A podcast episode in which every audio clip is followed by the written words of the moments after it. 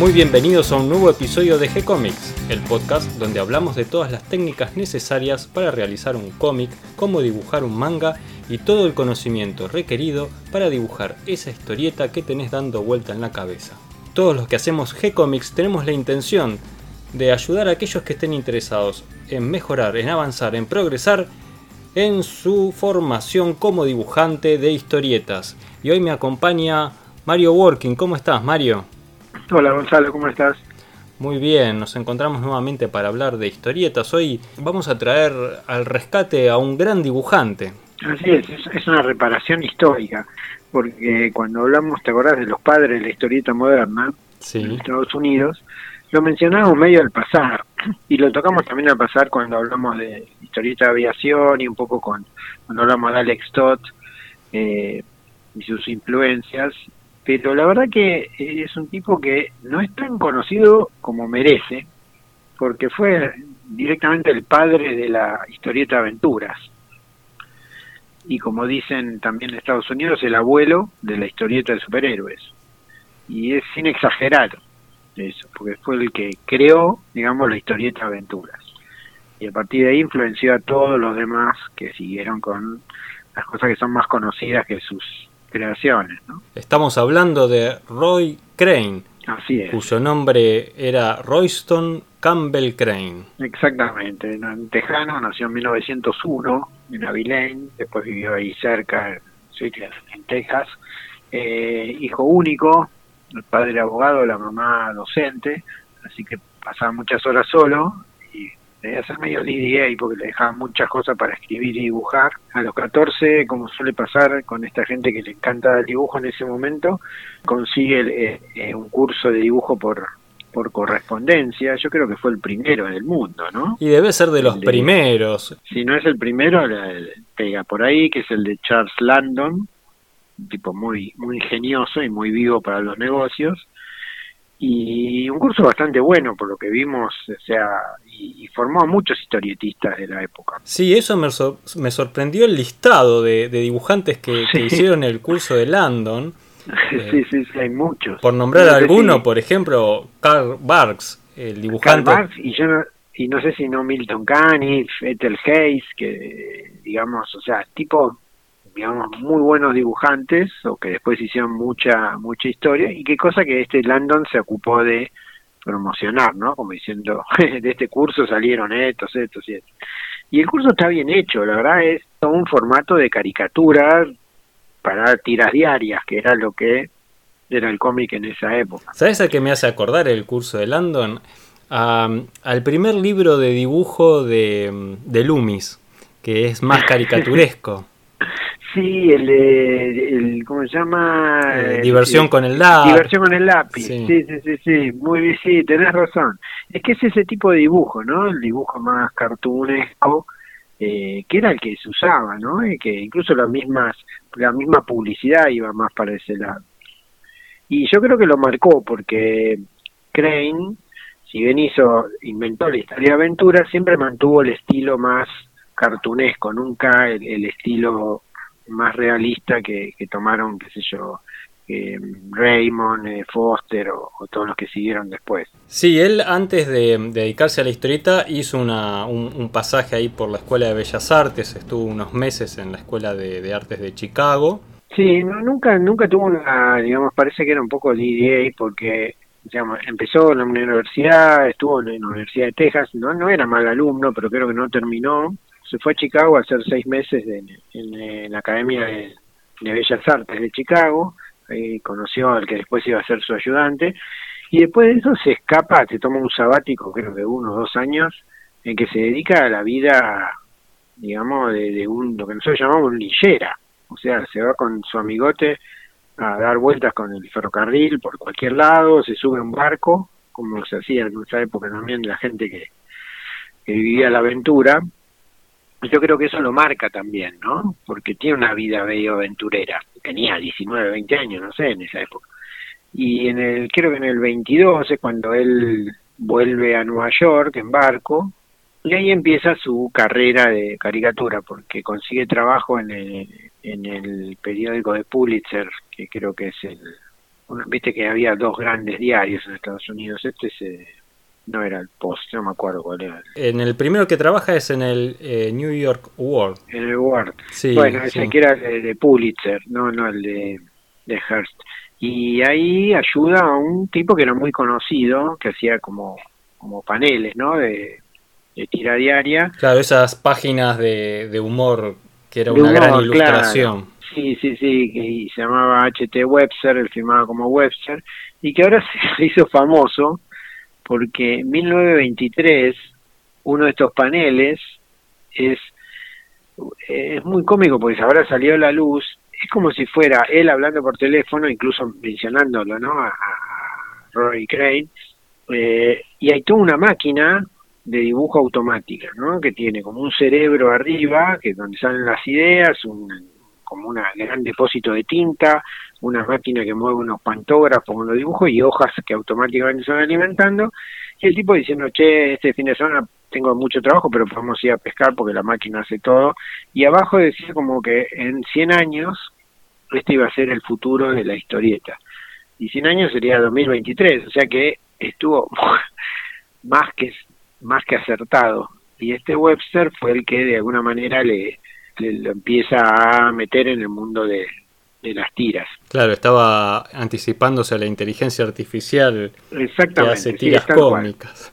Sí, pero vos ves el dibujo, lo vamos a poner para que la gente lo vea y es muy imaginativo. Sí, sí, es increíble. Y bueno, él eh, sigue trabajando ahí, hace algunas, empieza con sus propias tiras, que se presentan en el 24, él dibuja para una revista Judge, que era una revista como New Yorker, y para uno de los sindicatos, aclaremos que lo que se llaman sindicatos en Estados Unidos eran eh, las empresas editoras que compraban, digamos, los dibujos a los a los dibujantes y se ocupaban de distribuirlas por los diarios. Y él hace una que se llama música, lo que música para los oídos, que no, la verdad que no, no funciona, hasta que, digamos, eh, en Cleveland él se vuelve a encontrar con Landon. Landon en ese momento tenía un, dirigía uno de estos sindicatos, el NNA, que era un sindicato chico, pero que como él lo conocía, le propone hacer una tira. Claro, porque este es un trabajo que se tomaba Landon, de, de mm, buscar dibujantes y tomaba a, a, varios de los que habían hecho su curso por correo. Exactamente. Y entonces él buscaba talentos y como él lo reconocía y, era bueno, le propone hacer una tira.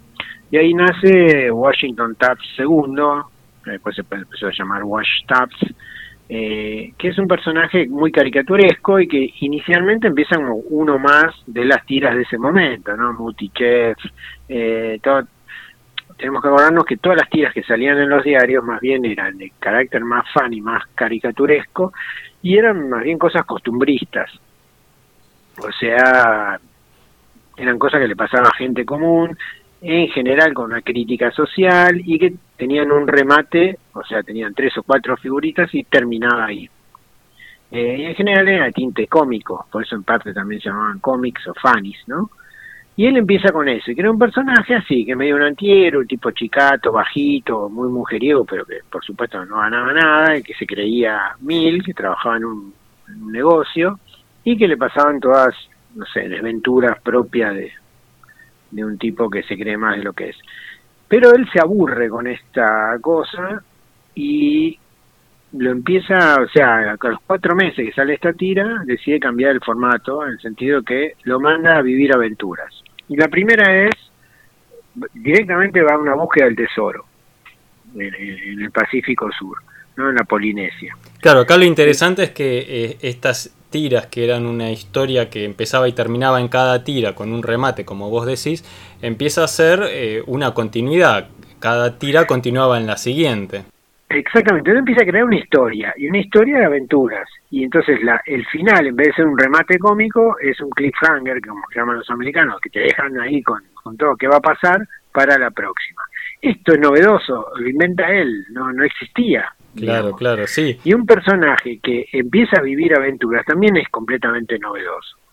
Otra cosa que él hace es empieza a usar onomatopeyas que antes no se usaban Entonces también es el creador de las onomatopeyas y algunas son muy imaginativas, o sea, no, no es todo pif, boom, bang, sino que crea sus propias onomatopeyas que después se vuelven muy famosas. Una es Lickety Wop, eh, Kai Rush, eh, Wackety Flop, viste, cosas así muy como de, gran invención y en ese momento no, no existía ni él encima la tipografía la inventa él también esa tipografía muy notable que tienen las onomatopeyas hasta ese momento no se usaba claro incluso él él se pone en el detalle del letreado creo que es uno de los primeros o el primero que empieza a usar algo que, es muy habitual en la historieta norteamericana, que nosotros prácticamente no lo usamos, que es el de eh, de golpe alguna palabra en la frase que uno quiere remarcarle o darle como un acento, aparece en negrita. Exacto. O sea que en realidad hasta ese momento nadie lo hacía, él fue el inventor de eso. Tipo tremendamente creativo que después es copiado rápidamente y uno lo asume como que era natural de esa época, pero él, él inventa esas cosas. Y esta tira que empieza a ser cada vez más de aventuras, empieza a generar todos los que van a ser los clichés del género, ¿no?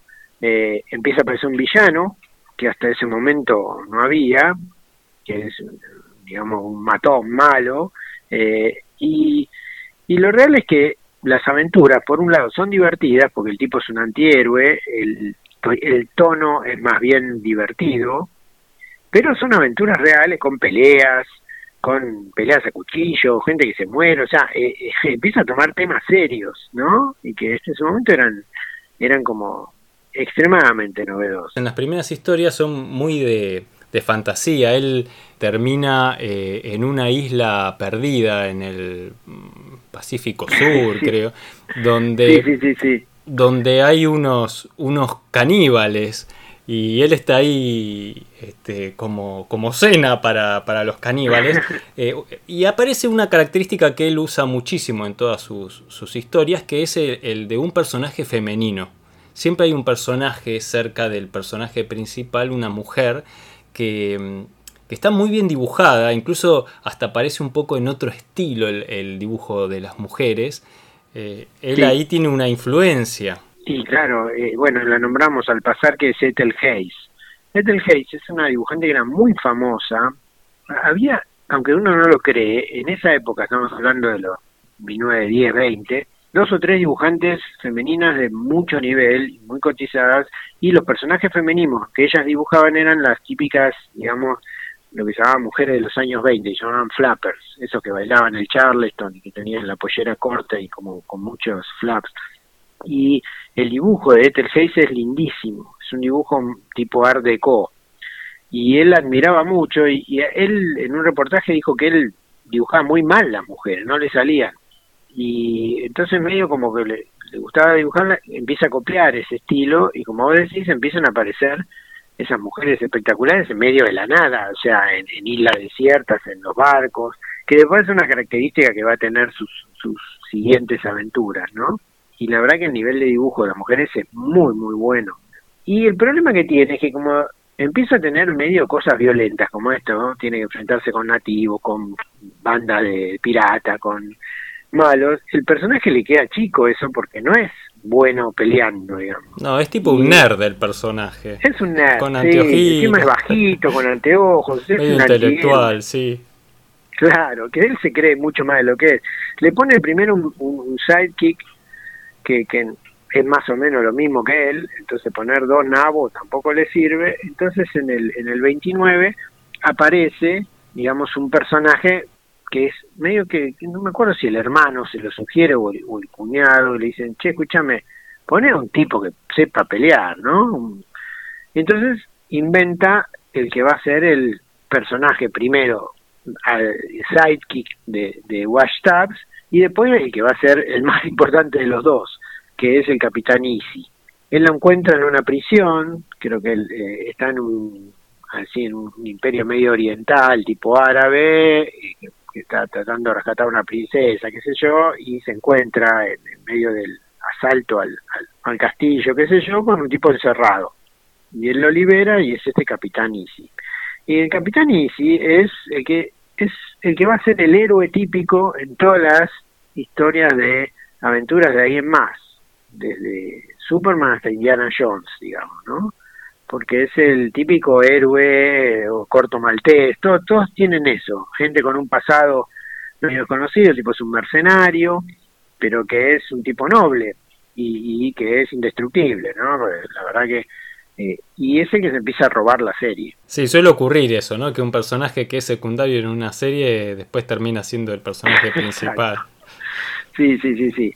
Y la verdad, y estamos hablando del 29, ustedes piensen que, digamos, todos los héroes o las historias de aventuras importantes en Estados Unidos empiezan a raíz de esto. O sea, todos empiezan a notar esto. Si bien no tuvo una tremenda difusión, porque esto era en la zona del norte, los, los, diarios que publicaban esto, esto antecede a Tarzan, que sale después, eh, Dick Tracy, que sale dos años o tres después, eh, Príncipe Valiente, Flash Gordon, Buck Rogers, todos esos de alguna manera toman la influencia del Capitán Easy. Y también dicen, no sé si es cierto, pero, pero está escrito, que Schuster trabajó un poco con Crane y que aparentemente para la figura de, Clark Kent Superman, el Capitán es una influencia importante. Por eso también se dice que eh, Roy Crane es el abuelo de los superhéroes, ¿no? Eh, o sea que en realidad, aunque no, no, no fue suficientemente reconocido, Crane es la influencia de todos los, los grandes dibujantes de, de historieta aventura después. O sea, realmente es cierto que él, él creó los parámetros del género. Y cosas que después son recontraevidentes, hasta ese momento no se hacían. Claro, pero como vos decís, eh, en el caso de, de, sus tiras, como el sindicato era un sindicato más, más chico y trabajaba con, con, los diarios más bien rurales, eh, él no había tenido un gran eh, reconocimiento como artista ni tampoco sus, sus, personajes, que sí eran muy leídos en, el interior, pero en las grandes ciudades no, no lo conocían.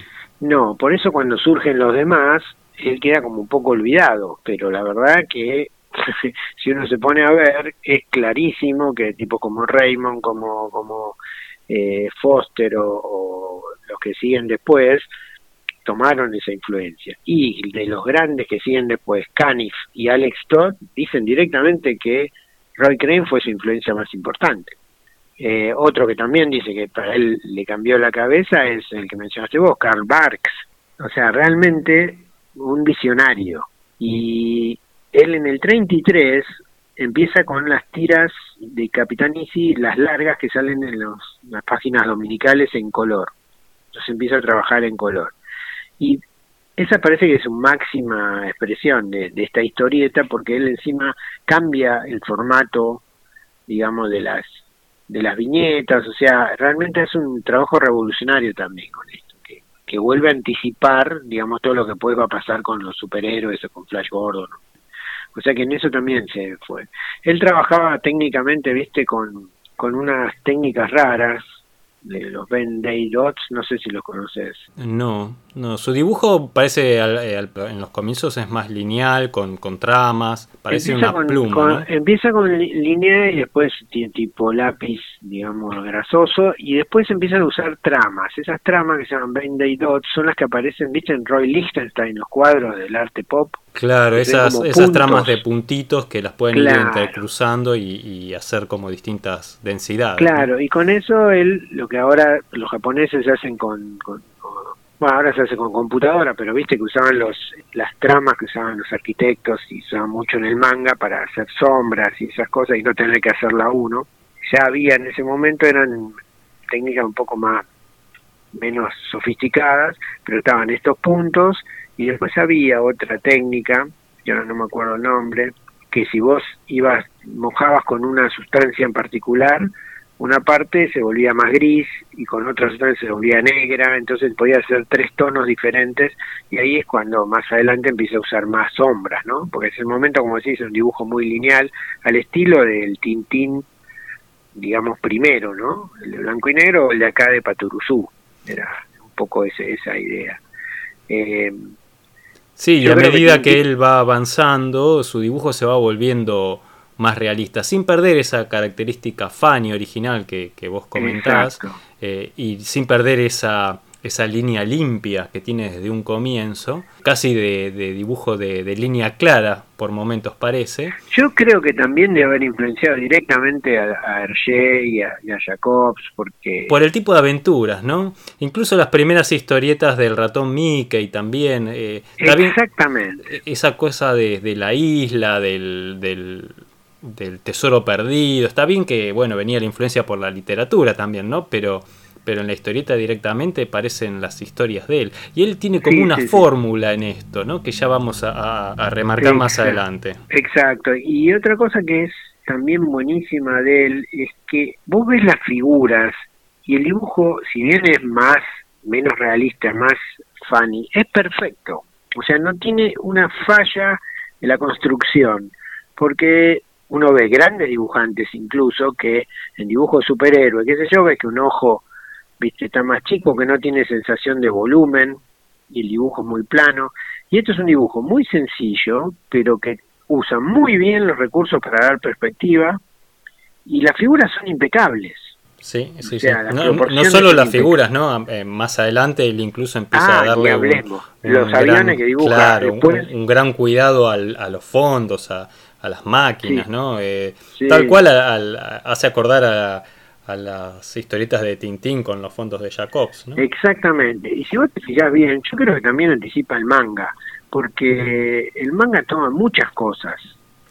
bueno, tiene unas cosas que me hizo acordar al manga, es que él juega constantemente con esto de, de golpe el personaje es más realista, de golpe es más funny. Depende lo que él quiera expresar en el cuadro, lo hace con más detalles, por ejemplo, de sombras, eh, o lo deja más lineal y limpito y lo vuelve más como los primeros dibujos, eh, sin perder el realismo. Y eso claramente es un lenguaje que se usa muchísimo. que después usó el manga, y si vos te fijas, toda la línea de acción, eh, onomatopeyas, uso de tramas, eh, es muy de manga, digamos, y este tipo los hizo en el 20 y pico, en el 24. O sea que él también hasta podríamos decir que fue el que, que inició el lenguaje que después se volvió prácticamente el, más común. Y, bueno, y esta, esta historieta sigue hasta el, digamos, hasta la guerra, y en el 43 él ya estaba medio cansado, se lo había dejado a, su amigo seguir, él se dedicaba más a Capitanisi, eh, porque estaba como separado, WhatsApp seguía en las tiras diarias y el Capitanisi en las páginas dominicales a color, y él se dedicaba más a Capitanisi. Y un poco, Capitán Easy es el que va a dar lugar después a su segundo personaje, que es también maravilloso, que es Buzz Sawyer, ¿no? Que es un, un piloto. Y ese en realidad lo hace a pedido de, digamos, de, de, un, de uno de los sindicatos más fuertes, ¿no? Sí. King Features. Claro, porque ahí este, había un pacto aparentemente de respetarse entre los sindicatos más grandes, los autores que tenía cada uno para no entrar en una competencia y, ofertas de, dinero a la manera que hacen las grandes compañías tecnológicas hoy en día con, con los este, ingenieros y programadores también hacen acuerdos para, para no andar robándose las grandes mentes, digamos. Eh, bueno, eh, en esto hicieron así con, con los historietistas, pero en algún momento siempre alguno rompe la regla y este es el caso de, de Hertz. Y aprovechando que, que él tampoco estaba muy contento con el sindicato este, porque la verdad que no ganaba mucha plata, no tenía tanta difusión, y bueno, evidentemente Hertz se da cuenta del valor de él, y en noviembre del 43 sale su segunda, segunda gran tira, que es Buzz Sawyer, que es un tipo Top Gun, es como Maverick de Top Gun, es un aviador naval que, bueno, en plena guerra mundial, en plena segunda guerra, en el Pacífico, ¿no? Donde peleó la aviación naval. Y este personaje es eh, también es, el, es, Maverick, porque es un típico eh, ganador de mujeres, valiente, inmortal, indestructible, muy buen piloto, que no tiene miedo a nada, vuela cualquier cosa, y vuela con un sidekick que es, digamos, de alguna manera su contraparte, se llama Roscoe Sweeney, que como vos decís, él es un personaje un poquito más realista, Roscoe es más, más, más, más funny, más este caricaturesco. Y acá los aviones, que son el segundo personaje más importante en la tira, están dibujados con una precisión asombrosa. sí, sí, incluso las escenas de combate aéreo es, son impresionantes. Impecable. Yo creo que, a ver, Alex Todd, que fue otro enorme dibujante de guerra aérea, de haber tomado un montón. Y otros que se influenciaron con esta tira seguro y que lo dijeron fueron Milton Caniff, digamos, bueno, en realidad sí, Milton Caniff en realidad es un ida y vuelta, ¿no? Porque Caniff toma la, tira anterior, que es este Wash Tabs como modelo, y ahí empieza con Terry y los piratas. Y este personaje, Buzz Sawyer, se parece un poco a Terry. O sea, es como un guiño que le hace eh, un ida y vuelta, ¿no? De juego. Y, y realmente acá se empieza a lucir más porque empieza a ser escenarios más complicados, este Sí, acá hay todo, hay barcos, hay aviones, eh, aviones eh, hay mar, eh, cielos, de todo. Hay, acá se luce en el dibujo de fondos también. No, y el mar que dibuja él es impresionante. O sea, cómo resuelve, eso me hace acordar mucho después al Tintín de la parte de, Jacob, de Jacobs. Cómo resuelven la parte de agua es brillante. Una sencillez por un lado, pero con un él tenía mucha vida dibujando. O sea, realmente las figuras son eh, son muy buenas las historias, pero como dibuja aparte creo que es tan importante como la historia. Y Buzz es un éxito porque tiene una distribución enorme, piensa que están en la parte de la guerra, con lo cual esto iba al frente también. Y él mantiene eso, como dijiste, la característica de tener mujeres así, este, están espectaculares, Claro, porque en esta primera historia, en esta primera historia, él repite la fórmula con la que empezó Wash Tabs, porque Buzz Sawyer hace una de las primeras incursiones en el Pacífico, eh, él está viajando en, un este, portaaviones y, viene un ataque de, de cazas japoneses y, él es derribado en, ese primer combate, cae al mar, eh, sobrevive con su copiloto, con, con Sweeney, con Rocco, eh, Claro, y terminan llegando a una isla. Eso es característico, casi siempre lo derriban y casi siempre llega a otra isla. Claro, en este caso no hay caníbales, pero la isla eh, está llena de japoneses. Exacto. y además aparece allí enseguida una hermosa mujer que este, resulta que es la hija de un alemán de un militar alemán que está ahí en la isla con los japoneses. Sí, sí, sí, sí, y que por supuesto se enamora porque todas las chicas se enamoran de él y él es ganador total y, los amigos no lo pueden creer porque encuentra mujeres hermosas en cualquier lado, cosa que en el Pacífico no había. Este, y eso es un, es un elemento recurrente. Y la verdad que las, las mujeres están increíblemente bien dibujadas acá, mejor todavía que Wash Tabs. Y la verdad que es, es merece verse. Bass Sawyer es una serie imperdible para todos los que les guste la historieta y los que dibujan y que quieren aprender. Me parece que es imprescindible leerla. Sí, eh, me parece que además eh, influenció seguramente a, algunos dibujantes más, eh, porque su trabajo fue rescatado en la década del 90, se publicaron tanto Wash Tabs como Buzz Sawyer.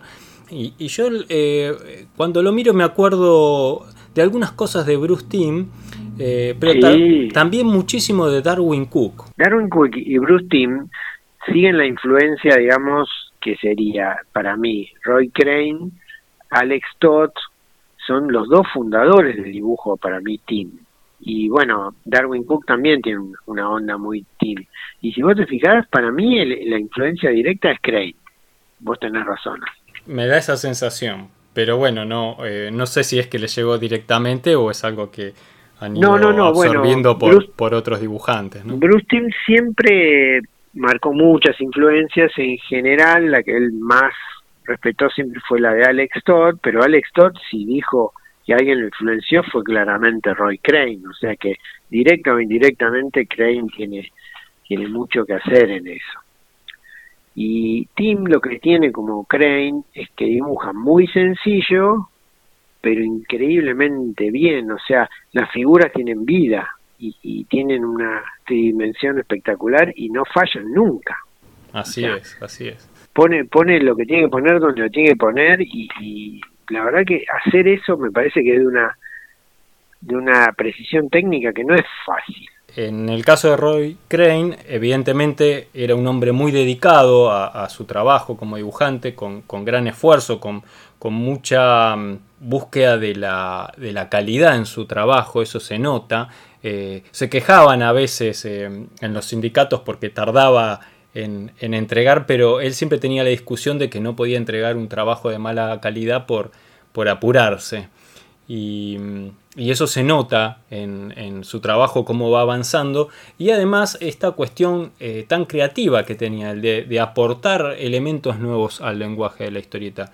Eh, un gran historietista, la verdad que uno de los padres de la historieta en aquella época, principios del siglo XX, todos esos genios que hubo eh, inventando este lenguaje tenían la libertad de, agregarle y de dibujarlo a su manera. No estaba todo tan definido y, Exacto. y, estandarizado como, como, es, como es ahora y, estaban en esa búsqueda constante por, por eh, agregarle riqueza al lenguaje gráfico. Eh, la verdad que es notable e interesantísimo este dibujante Roy Crane que, lo pueden buscar. Algo que vamos a hacer y agregar en el texto que, acompaña al podcast, eh, se puede consultar su obra, por lo menos en buena parte, en The Archive. Eh, vamos a poner el link que si bien están eh, para como préstamo limitado, si uno se registra que es gratis, eh, podés pedir el, libro por una hora y bueno, podés leer un Y a veces hasta por 14 días algunos, no sé si esto es justo, pero por una hora y después lo podés renovar todo lo que quieras. Sí, mientras no lo pida otro, vos puedes seguir leyéndolo, es simplemente apretar un botón y seguir leyendo.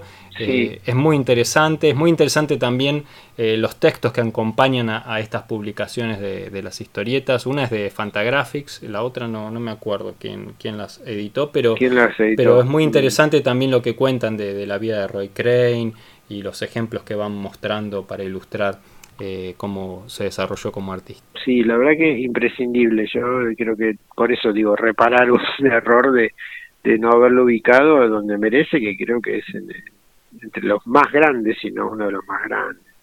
Y mm, también en, en Archive pueden encontrar, hay un libro de Ron Goulart, Goulart, viste que tiene varios libros sobre historia de, la historieta, tiene uno que se llama eh, La década de aventurera, que es la década entre los 20 y los 30, ¿no? Y por supuesto el primer capítulo es Roy Cray. Y está muy bien, cuenta muchos detalles de la vida, muchos muchas cosas de, del trabajo en ese momento y también ese se puede sacar por por, por una hora o por y, vale la pena. Está en inglés lo único no pero también podemos dejar el, el link. Sí, vamos a agregar todos los links, vamos a poner imágenes para ilustrar todo esto que estamos hablando y para que conozcan a Roy Crane, aquellos que no, no lo tienen en el registro, un dibujante para, para conocer y aprender muchísimo. Me encantó, Mario. Bueno, este, sí, sí, sí, creo que, que merecíamos, merecía Roy Crane este homenaje. Muchas gracias, Mario. Me encantó y nos vamos a, volver a encontrar muy pronto para seguir hablando de historietas. Dale, cuando quieras. Un abrazo. Un abrazo grande. Chao, chao. Hasta aquí llega el programa de hoy. Espero que esta información les haya resultado útil e interesante. Les damos la bienvenida a todos los que nos escuchan por primera vez y muchas gracias a los que siempre nos acompañan. Recuerden que nos pueden encontrar también en Spotify y que si tienen ganas de leer un poco de historietas, pueden dar una vuelta por nuestro sitio web de gcomics.online donde van a encontrar un montón de webtoons que los dibujantes y guionistas comparten muy generosamente con todos nosotros. Pueden escribirnos y acercarnos sus comentarios y sugerencias, van a encontrar el mail también en la página como siempre, los esperamos para reencontrarnos en un nuevo episodio del podcast. Muchas gracias y hasta la próxima.